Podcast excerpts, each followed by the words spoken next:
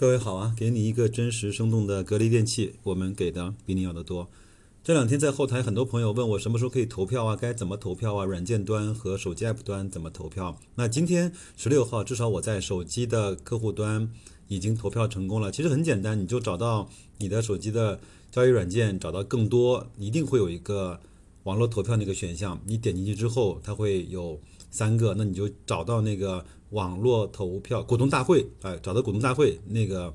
栏目点进去查找，它当天有很多人开股东大会，那你就用搜索的方式输入格力，它就会告诉你格力开股东大会，它旁边有个投票的小按钮，你点进去有两种，一个呢是你选择支持、放弃或者是反对，那你就点支持、呃反对或者是放弃。另外呢还有一种叫叫累积式投票，那你要把你所持有的那个股份的数字填进去。如果说你持有五百股的格力电器，那你就填个投票数是五百就可以了。那每一项每一项你都填完之后，最后点提交。如果选它显示提交成功，那么你就投票也就成功了。其实呢，这个事儿并没有那么的神圣和没有那么的重要。我们作为小股东、散户呢，还是去行使一下我们的权利，这个意义性和象征性更大一些。当然，你如果嗯，特别希望你能够期待的事情发生的话，那也还是要去做一下这个事儿吧。我觉得很多人他应该是从